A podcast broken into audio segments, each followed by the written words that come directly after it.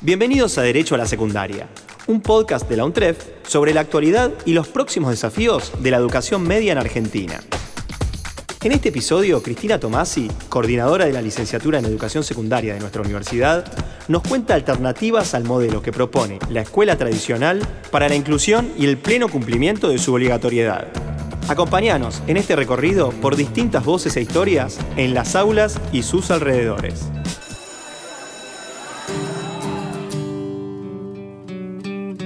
En el año 2006, el Congreso de la Nación sanciona la ley 26.206, que proclama que la escuela secundaria es obligatoria en toda su extensión en el territorio argentino.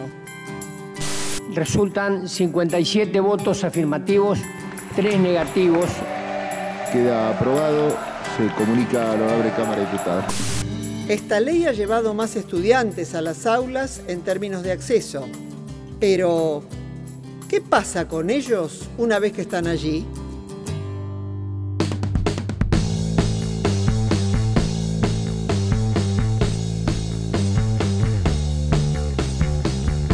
Para Pablo García, doctor en educación y magíster en políticas y administración de la educación, eso cambia la historia de la educación media y la enfrenta a nuevos desafíos. ¿sí? Nos encontramos con un nivel que se masifica, que llega en términos de acceso a cada vez más estudiantes, sin embargo que tiene severos problemas de retención. ¿Qué quiere decir esto? Básicamente que a la escuela media los estudiantes ingresan, pero luego empiezan a acumular repitencias, ausencias, oscilan su asistencia hasta que terminan desertando. ¿Cuáles son los factores que inciden en la deserción? ¿Cómo hacer entonces para que la escuela llegue a todos y transmita los contenidos que sirvan al estudiante del siglo XXI? ¿Por qué no alcanza con la ley que establece la obligatoriedad? La desigualdad social llega a la escuela, por más que la escuela quiere cerrarle la puerta a la desigualdad y en la fantasía de la historia argentina suponíamos que con el eh, guardapolvo blanco para todos la desigualdad desaparecía, la desigualdad está presente. Y eso es uno de los grandes desafíos de la formación docente y de la escuela en particular hoy en día. Repensar para quién estamos pensando la escuela, quiénes son los estudiantes que llegan a la escuela, considerando las condiciones específicas de Latinoamérica. Digo, pensemos en los pueblos originarios, en los afrodescendientes, las condiciones de pobreza. Yo me la pasé recorriendo escuelas ubicadas en las villas de las grandes ciudades argentinas, las favelas de Brasil, las callampas en Venezuela, las barriadas de Chile, de Perú, y ahí uno se encuentra con escuelas que suponen un estudiante que la verdad no es el que accede a ellas. No es el que accede a ellas porque no tiene la alimentación que corresponde, no tiene el acceso a los recursos que corresponde, no le podés pedir demasiados libros a estos estudiantes, el Estado los tiene que proveer y todo eso supone un armado que debe sostener la mera sanción de la obligatoriedad. ¿Hay alternativas a la escuela secundaria tradicional?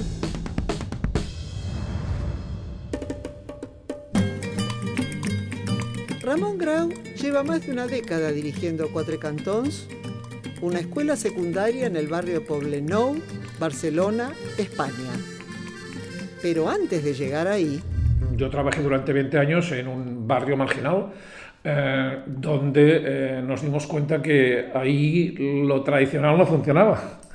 Entonces, eh, ya hace 15 años introducimos la idea de trabajo globalizado, la idea de, trabajo a partir de la acción, eh, lo que vimos es que eh, los centros tradicionales, organizados en base a las materias, una hora una clase, otra hora, no, proporcionaban esta oportunidad.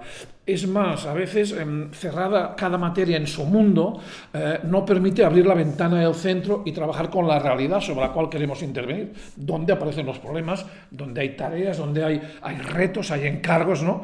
Por tanto, nosotros organizamos unas franjas Mm, de una duración entre 8 y 12 horas, depende del nivel, en los cuales los alumnos eh, se ven obligados a trabajar nosotros llamamos globalizadamente porque no, se centran en una sola materia, sino que se centran en unas situaciones de las cuales cuelgan distintas materias. Nos guiábamos por la necesidad y por la ideología, ¿no? porque evidentemente solo hay que consultar un poco la bibliografía pedagógica para ver que esto no es nuevo, sino que en todo caso lo, lo estamos desarrollando a partir de ideas del siglo pasado y algunas anteriores. ¿no?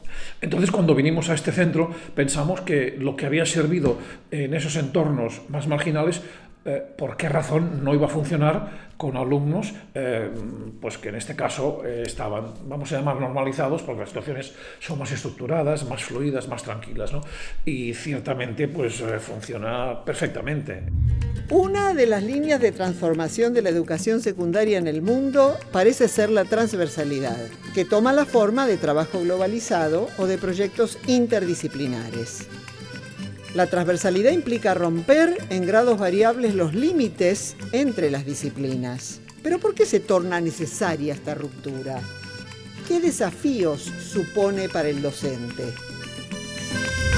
Belén Sánchez es licenciada en Educación y es magíster en Educación y Desarrollo Internacional. Hoy en día se habla de que es necesario romper un poco con los límites entre las disciplinas que propone el currículum de nivel secundario, porque las disciplinas, bueno, ofrecen una visión bastante compartimentada del conocimiento que no siempre se corresponde con la forma en que los problemas se presentan en la realidad y mismo con los intereses de los jóvenes eh, en aprender herramientas para abordar esos problemas. Em, es algo que se discute mucho en materia de reformas a nivel secundario, bueno, cómo hacer para integrar un poco más, para romper con esos límites de las disciplinas. Belén es coordinadora en el área de educación del Centro de Implementación de Políticas Públicas para la Equidad y el Crecimiento, desde donde realizaron un estudio comparado de 11 países sobre la currícula del nivel secundario de cada uno de ellos. Lo que vimos en varios de los países fue experiencias interesantes de currículum transversal, o sea, por ahí temas que se tomaban como necesarios de ser abordados en toda la currícula y se establecían muy claramente orientaciones para que los docentes pudieran abordar esos temas en sus materias, que no siempre es fácil porque los docentes en la mayoría de los países están formados en una única disciplina. Acá aparecían entonces, por ejemplo, temas como educación ambiental, como eh, globalización, temas relacionados con el pasado étnico de algunos países, que, digamos, de reivindicación de ciertas poblaciones, Em, y ahí aparecen experiencias interesantes, por ejemplo, en Australia, que propone capacidades y temáticas transversales a ser trabajadas y brinda herramientas a los docentes para que esa transversalización efectivamente suceda. En el caso de Canadá, fue muy interesante conocer el modelo que ellos tienen de currículum por créditos. Esto eh, abre un panorama que a nosotros nos suena muy extraño desde Argentina porque se trata de, de una malla curricular donde los estudiantes tienen que cursar una cantidad de materias para completar su secundaria. Tienen que cursar, si mal no recuerdo, unas 30 asignaturas en toda su escolaridad. Pero para eso tienen un menú de más de 300 cursos, digamos, 300 materias. Esto hace que los chicos tengan que seguir ciertas reglas para elegir asignaturas, que tengan que elegir ciertos niveles básicos de matemática, de lenguaje y demás, pero por ejemplo, para abordar algunos niveles de ciencias sociales puedan elegir estudiar estudios de género, por ejemplo, o, eh, no sé, estudios sobre las familias. Ampliar las fronteras de la escuela. Ampliar las fronteras de la escuela en términos de tiempo y de espacio, es decir, diversificar la escuela hacia nuevos formatos que superen el básico formato del aula tradicional, donde hay un profesor que expone y todos escuchan y están sentados y callados, a pensar la escuela en otras realidades, en otras realidades sociales, una escuela que sale hacia la comunidad, se encuentra con otras instituciones públicas, con ONGs, con organizaciones de la sociedad civil, con la naturaleza, con la vida misma de los propios barrios, con cooperadoras, y ahí hay nuevos aprendizajes, aprendizajes de otro tipo que también son muy importantes para los jóvenes de hoy en día. Ramón Grau viene trabajando con este formato que se denomina en el mundo escolar educación por proyecto. El estudio del alumno está basado en un fin práctico, donde las materias rondan un objetivo y el aprendizaje se da de una forma más natural, teniendo en cuenta el contexto y su realidad. En este centro, por ejemplo, trabajamos, ya como he explicado, con transversalidades y, entonces aparecen mm, nuevos contenidos cuando enfocamos un problema que pueden ser de urbanismo, que pueden ser de, enfoque social en un proyecto inicialmente, por ejemplo, de estudio de la vegetación urbana. Claro, vegetación urbana, pues vegetación, ciencias naturales. Pues no, cuando sales y miras al entorno, ahí no hay ciencias naturales, ahí hay el entorno. Y el entorno es diverso y es rico, entonces hay que trabajar contenidos que no son propiamente de tu área. Claro, además, no se trata simplemente de clasificar Platanus híbrida, ¿no? o de Laurus nobilis, me refiero a los árboles que nos podemos encontrar, sino se trata de desarrollar capacidades de investigación, capacidades de buscar solución, cosa por las cuales tampoco nos han formado. Por tanto, ya veis aquí donde chirría un poco el problema en la formación del profesorado, que no va tan dirigida a que sepan mucho de su área, sino a que sepan desarrollar capacidades de los alumnos y trabajar con situaciones en las cuales no se trata de explicar mucho, sino de dar un paso atrás y acompañar a los alumnos en su proceso. Cuando hablamos de las capacidades cognitivas de alto nivel, no se trata de recordar, ya no de comprender, no, de aplicar, de sintetizar, de, de, crear con el conocimiento, ¿no? Vamos a, vamos a incidir en estas capacidades. Es decir, un proyecto en el cual los estudiantes tienen cierta autonomía, manejan sus tiempos de entrega y van aprendiendo las viejas materias en tanto la necesidad del proyecto lo requiera.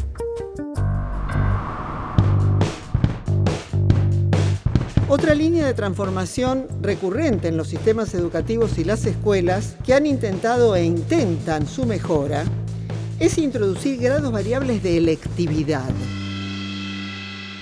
¿De qué se trata esto? ¿Es una opción libre de riesgos?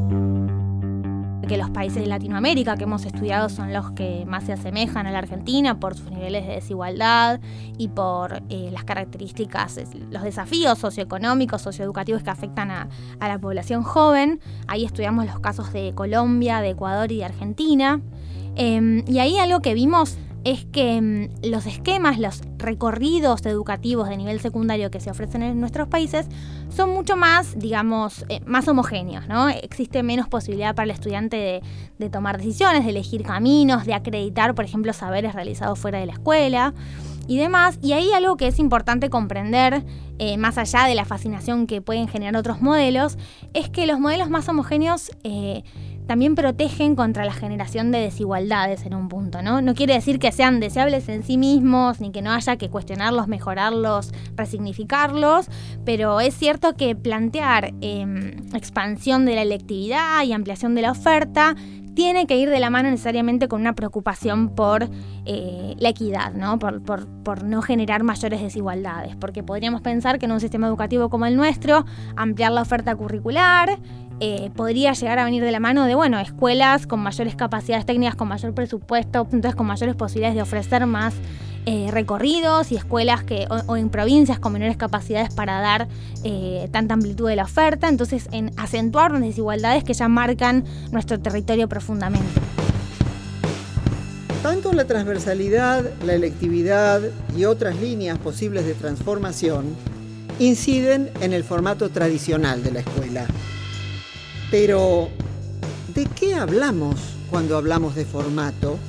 Para Pablo García, quien además es coordinador académico de la Maestría en Políticas y Administración de la Educación de la Universidad Nacional de 3 de Febrero, una de las formas de buscar la igualdad la organización de la escuela se tiene que correr del formato histórico de una escuela para elite que empieza con cinco primeros años y termina con dos quintos años. En el propio organigrama de la escuela ya estaba previsto que había una gran parte de estudiantes que la abandonaban, que desertaban o que los expulsaban, pero de cinco cursos que comienzan, terminan dos. Este es el formato incluso de los edificios escolares de muchos de nuestros países de la región. Eso cuando vos pensás en una escuela obligatoria y para todos, pensando también en la idea de la UNESCO de la educación para todos, supone romper ese espacio. L'arribada del conseller d'Educació, Ernest Maragall, en el ple de l'1 de juliol, unes hores més tard s'aprovava a l'hemicicle la primera llei d'educació de Catalunya, una norma que desenvolupa les competències en matèria d'educació que l'Estatut atorga a la Generalitat. En el año 2009 en Cataluña se aprobó una nueva ley de educación que promueve la autonomía de los centros educativos. Es decir, les permite tener mayor margen para la organización pedagógica y para la gestión del currículum y de sus recursos humanos y económicos. Entonces, esta ley de autonomía de centros permite que, bueno, pues esta, este hecho de que desaparezcan unas materias y aparezca una franja transversal de 8 a 12 horas, ¿no? donde los alumnos no cursan. Yo, por ejemplo, soy profesor de biología y geología, pues aquí en, en, la ESO no hay biología y geología como tal. Claro que hay proyectos de, em, por ejemplo, trabajo con enfermos de Alzheimer, mm, que entonces, a, paralelo al servicio que se hace, ¿no? Eh, se estudia el sistema nervioso, por ejemplo. ¿no? Así todo, eh, el año pasado de 120 alumnos de cuarto de la ESO, creo que hubo 7 alumnos que no graduaron. 7 de 120, esto nos da un porcentaje de un 6% más o menos. No, a mí no me interesan los porcentajes, pero, pero te, te orienta de que, de que hay alumnos a los cuales no llegamos también, ¿de acuerdo? Bueno, pues como decía al principio, deberemos seguir trabajando para llegar a todos y hacerlo mejor. La idea es cómo somos capaces de captar a esos muchachos para que no queden fuera del sistema educativo. ¿no? En la provincia de Buenos Aires está en marcha el programa Escuelas Promotoras, que guarda afinidad con algunos de los cambios que ya mencionamos.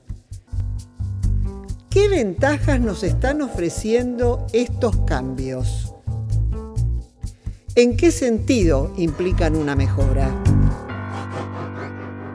Lucía Rossi es la directora de la escuela número 17 de Ciudad Jardín, en el Palomar, una de las escuelas promotoras. Nos agrada mucho el nuevo formato de la escuela. Porque nos abre eh, sobre todo en lo que es vincular con familia, con profesores, eh, con una, una voluntad muy grande para proyectar, para cambiar, todo lo que sea estructurado, que es lo que a mí más me interesa, y poder ver la potencialidad de cada alumno y, como te digo, la, familia detrás, que para nosotros es muy importante. Si lográramos que tuvieran una autonomía como persona y algo claro en sexto año de lo que van a hacer y seguir acompañado por nosotros, sería un perfil muy, muy, muy interesante de lograr. Pero como estamos viendo lo de primero, en segundo y con las nuevas realidades de los niños que tenemos ahora. Marcela Ciampaña es inspectora de enseñanza de nivel secundario del partido de 3 de febrero. Según las visitas que realizó en este periodo a las escuelas, los estudiantes tienen otra forma de estar en la escuela. Es otra forma de ubicarse en el aula. El nuevo formato los interpela a estar de otra manera, a, a vivir de otra manera la escuela. Vos ahora entras y no, la disposición los interpela a que ellos estén cómodos adentro del aula. Para Viviana Pasamonti, directora de la secundaria número 21 de 3 de febrero, otra de las escuelas promotoras. El estudiante, digamos, eh, al ser partícipe tanto de la elaboración de las rúbricas con las cuales es evaluado, como también de, digamos, la temática eh, dentro de la cual se propone, también se escuchan las necesidades del alumno. Entonces el estudiante se siente más involucrado y después también a la hora de ser evaluado, al ser partícipes de esa evaluación, también más responsables de cumplir con las consignas, presentar a tiempo, realizar una maqueta elaborar por ahí una presentación para exponer en, un trabajo, en una feria de ciencias, en una, puede ser un acto escolar, como también aprovechamos las reuniones con las familias para que compartan lo que ellos este, han aprendido. Pero claramente, y sobre todo en nuestra región, existen variables que preocupan e interpelan a los directores, educadores y dirigentes. ¿Cómo acompañar estas transformaciones para que se hagan efectivas en el día a día? Otro dispositivo muy interesante tiene que ver con la formación docente, hacer, eh, digamos, organizarla de una forma que rompa con esta monovalencia o esta concentración en una sola disciplina. En el caso de Ontario, que como les decía es el que más conocimos, sucede que cada docente para titularse tiene que formarse en un campo mayor, eh, en una disciplina que podría ser matemática y en un campo menor que puede ser completamente diferente, puede ser, por ejemplo, historia. Eh, y necesita esa, esa doble formación disciplinar para titularse y eso permite que sea un docente que tiene una disposición mayor a pensar de forma interdisciplinaria. Algo muy importante de señalar en torno a este caso es que mm, contaban con un sistema de acompañamiento de este recorrido, de estas decisiones, muy sofisticado y muy desarrollado, y, no como una, un adicional, digamos, al que no se le daba bolilla.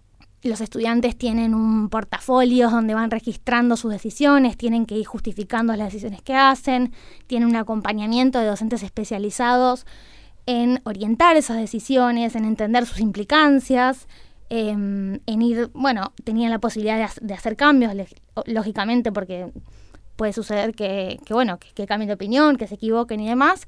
Entonces eso aparece como un dispositivo que ancla y que potencia toda esta, esta electividad eh, y, que se hace una condición de posibilidad para que esa electividad no quede atravesada por las desigualdades de origen, porque si no termina sucediendo que los estudiantes eligen en la medida de lo que conocen o de, lo que, de, las, de las recomendaciones eh, por ejemplo, que de, las que se nutren en sus familias, que no siempre eh, tienen todas las, las herramientas para, para, acompañar estos procesos. Por otra parte, también a pensar la escuela a partir de la interdisciplinariedad, a partir de programas, de proyectos, en conjuntos, en parejas pedagógicas, supone un desafío, un desafío que es presupuestario, sin duda. La escuela secundaria tiene un problema histórico en el términos de la contratación docente, que la contratación docente es por hora de clase.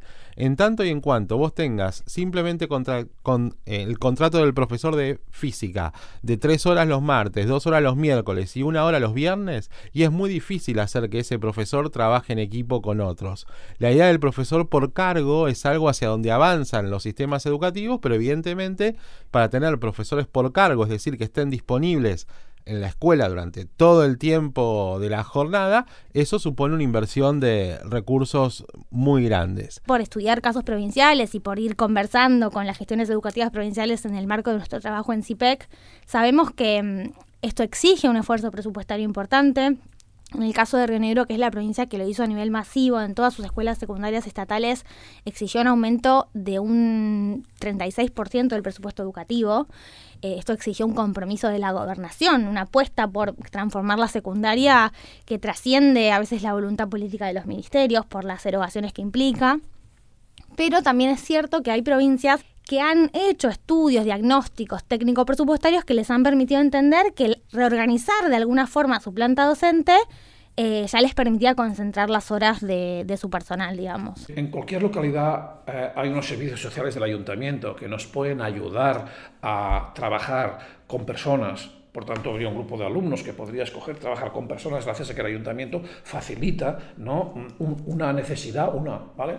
En cualquier, en cualquier pueblo, en cualquier ciudad hay algún taller, ¿no? Ah, con el cual podemos hablar para que una vez a la semana, durante cinco semanas, venga y, podamos también visitarlo y nos haga una propuesta de, de desarrollar en cualquier ciudad puede haber una biblioteca donde nos hagan una propuesta de, de, taller creativo de literatura, mm, o bien un centro de salud al cual podamos visitar y nos encargue una investigación sobre, sobre los niños y sobre sus costumbres.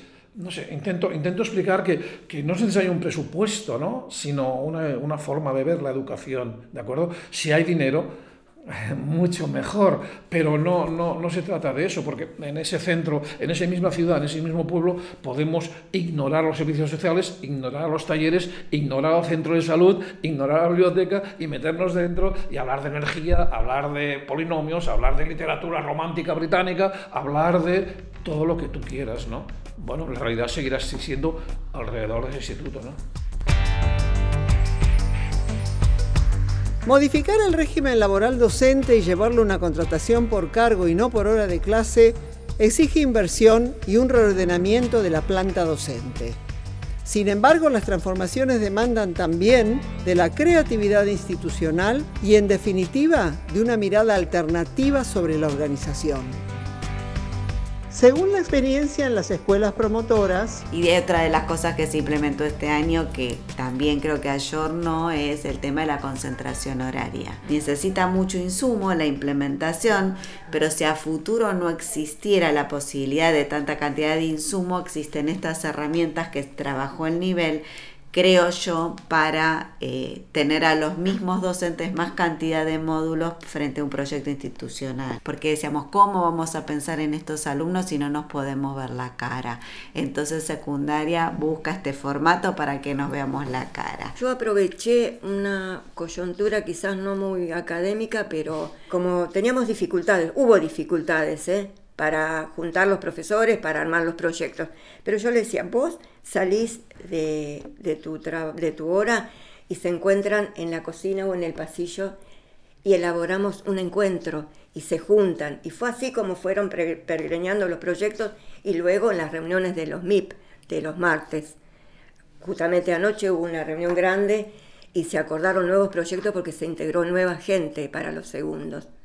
Así que así fuimos como un poco algo casero, pero bueno, dio resultado para mí. La complejidad al iniciar este formato era buscar un horario en donde todos los profes podían concurrir. No fue, este, no fue nada fácil ni para Lucy ni para mí, pero estos espacios que los profes encontraban, eh, WhatsApp, eh, redes sociales, Classroom, usamos todos mail, todos los formatos de grupos como para intercambiar hasta lograr consensuar y tener el horario común. Ya hoy por hoy, en el segundo año, es la, declaración jurada todos los profesores de primer y segundo de ambos turnos en ese mismo día y horario. En mi caso, Lucy es los martes, en mi caso son los miércoles.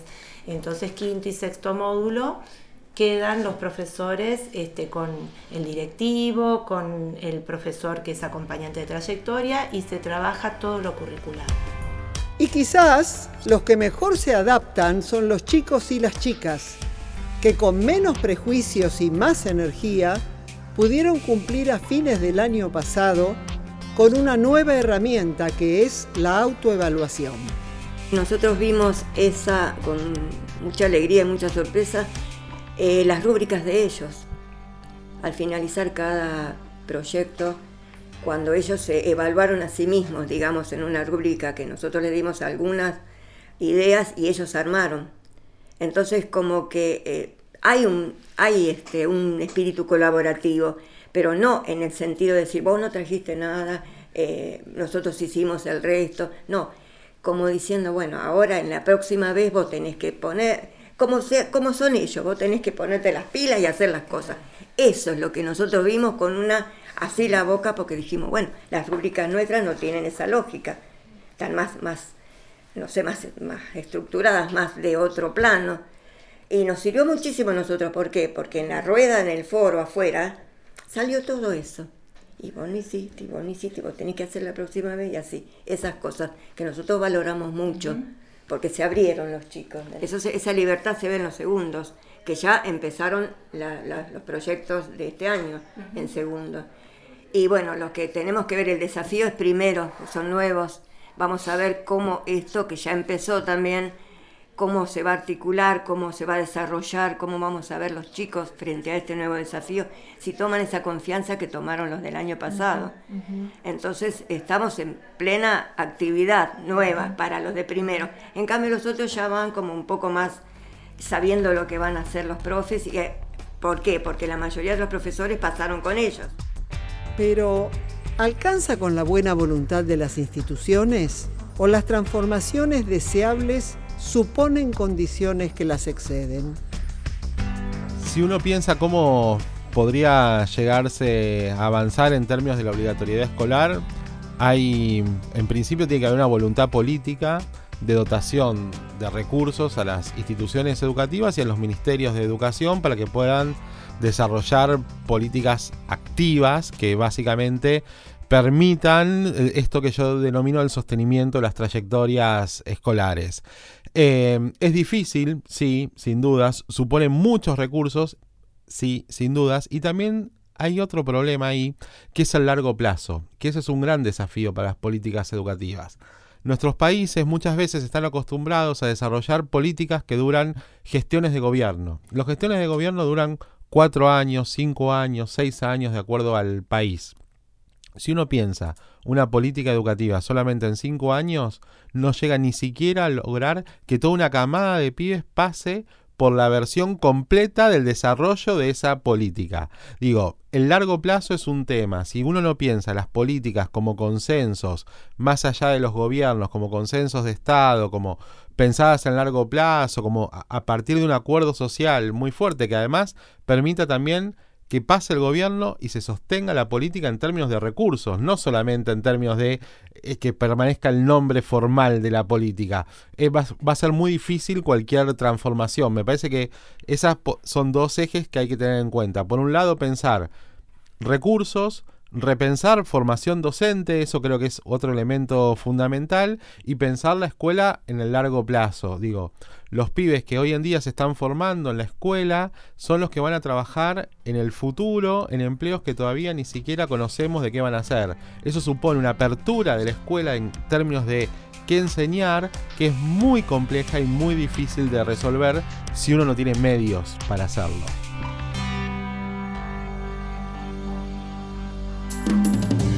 Vivimos en una sociedad compleja, con progreso científico-técnico, pero con síntomas culturales preocupantes, con formas sofisticadas de organización, pero con fragmentación social y crisis de representatividad, con acumulación de conocimiento y riqueza, pero con inequidad en su distribución. Nuevos procesos de comunicación, circuitos financieros, modos de organización laboral y de producción y nuevas y exigentes formas de participación ciudadana que desafían constantemente a los sistemas educativos. ¿La educación secundaria obligatoria es una de las claves? Si lo fuera, ¿alcanza con una ley para que se materialice?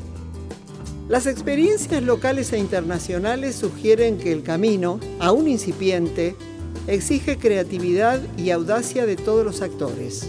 Decisiones políticas y presupuestarias contundentes y sostenidas en el tiempo. Disposición a que los problemas de la realidad ingresen a la escuela y voluntad de repensar críticamente las acciones que se propongan.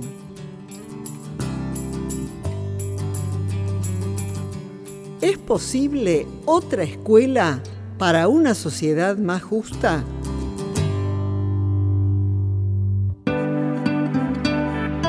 Suscríbete para no perderte ningún episodio. Estamos en Spotify, Apple Podcast, Google Podcast y en tu reproductor favorito. Seguí escuchando Podcast Untref.